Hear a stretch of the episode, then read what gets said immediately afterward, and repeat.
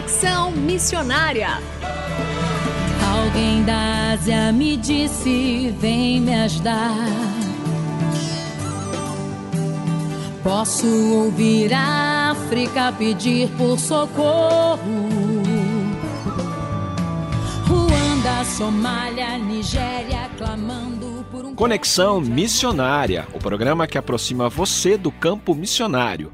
Nosso propósito é informar de que maneira você pode se envolver com a obra missionária, compartilhar motivos para intercessão e também apresentar oportunidades para que você possa ir a um campo missionário.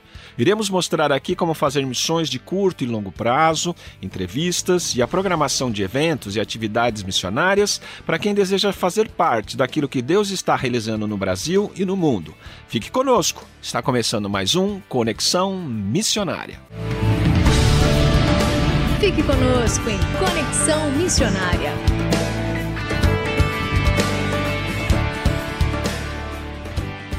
O Conexão Missionária vai ao ar todas as terças-feiras, às 17 horas e 5 minutos, com reprises às quintas, às 11 horas e 15 minutos e às 19 horas e 30 minutos. Você também pode fazer o download do podcast deste programa e de demais programas acessando o site transmundial.com.br.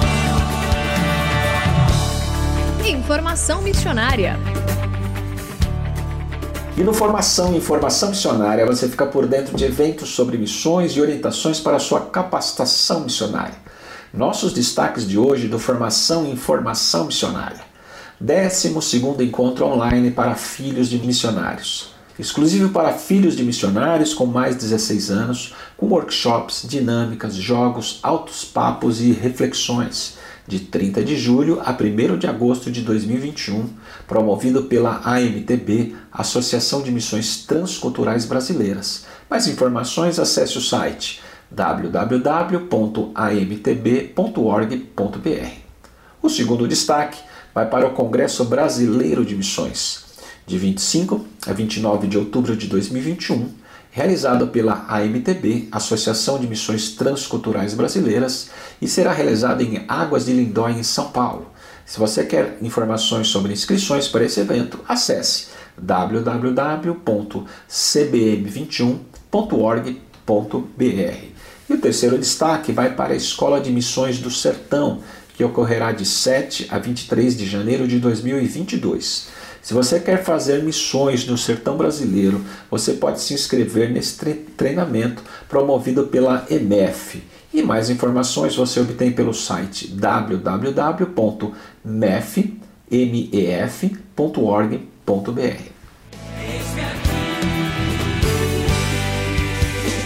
Fazendo Missões para quem deseja fazer parte daquilo que Deus está realizando no Brasil e no mundo. E no Fazendo Missões de hoje, faremos uma reflexão sobre a comunicação e testemunho do Evangelho na era digital. No livro de Atos, capítulo 1, versos 6 a 8, temos o seguinte texto: Então, os que estavam reunidos lhe perguntaram: Senhor, será este o tempo em que restaures o reino a Israel? Respondeu-lhes: Não vos compete conhecer tempos ou épocas que o Pai reservou pela sua exclusiva autoridade, mas recebereis poder ao descer sobre vós o Espírito Santo e sereis minhas testemunhas tanto em Jerusalém como em toda a Judéia e Samaria e até os confins da terra. A era da comunicação atual tem proporcionado vivenciarmos em tempo real diversas situações e experiências.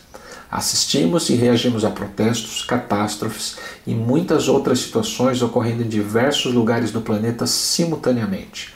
Sabemos de todas as consequências graves da pandemia que estamos vivendo quase que imediatamente. O ambiente digital proporciona isso de maneira tão assustadora que a nossa mente não é capaz de processar e refletir tantas informações em sequências de diversas fontes.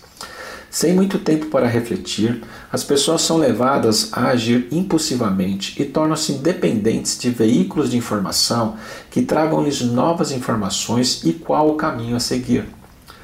O texto bíblico que lemos trata de uma concentração de pessoas que estavam em Jerusalém com o objetivo de participar da festa de Pentecostes e que foram impactadas pelo Evangelho de Jesus transmitido pelos apóstolos, e que estas pessoas levaram a mensagem poderosa do Evangelho para suas cidades natais, suas casas, suas famílias.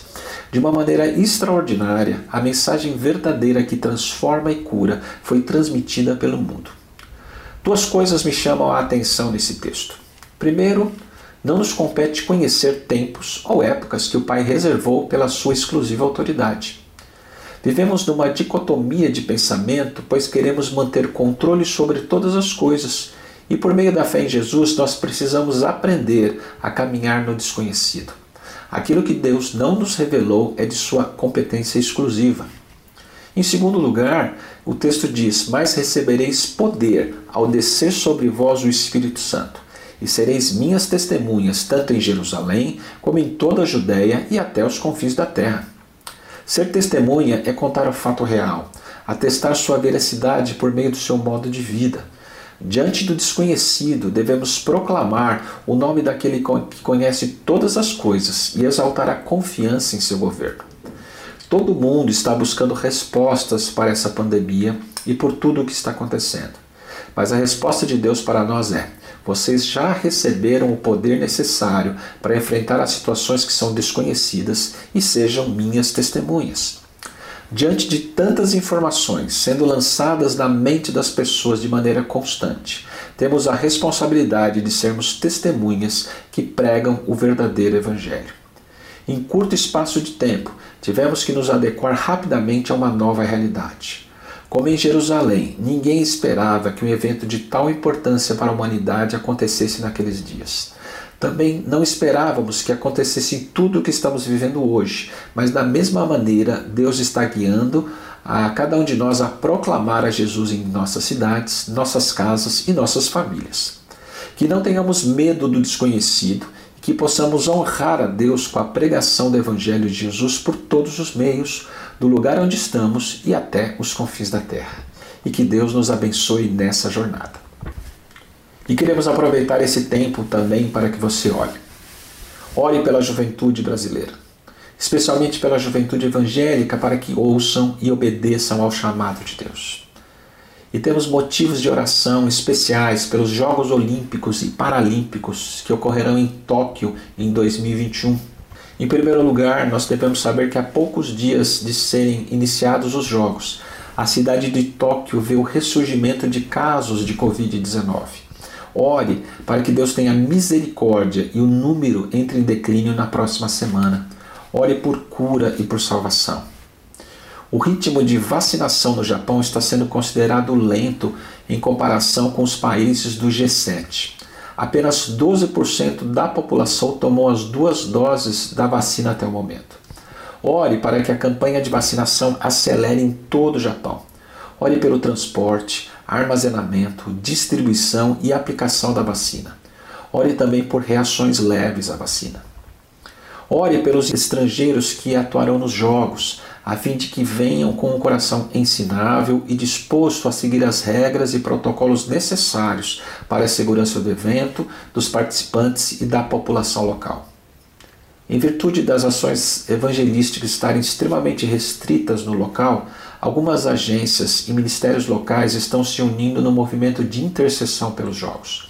Ore pelos preparativos, pelas ferramentas utilizadas, pelas pessoas que estão trabalhando nisso e pelo engajamento de milhares de cristãos nesse movimento. Ore também pela igreja japonesa e seus pastores e líderes que estão experimentando uma sensação de frustração e insegurança de, diante de toda essa situação. Ore para que Deus os fortaleça e guie em sua vontade e planos. E que Deus nos abençoe.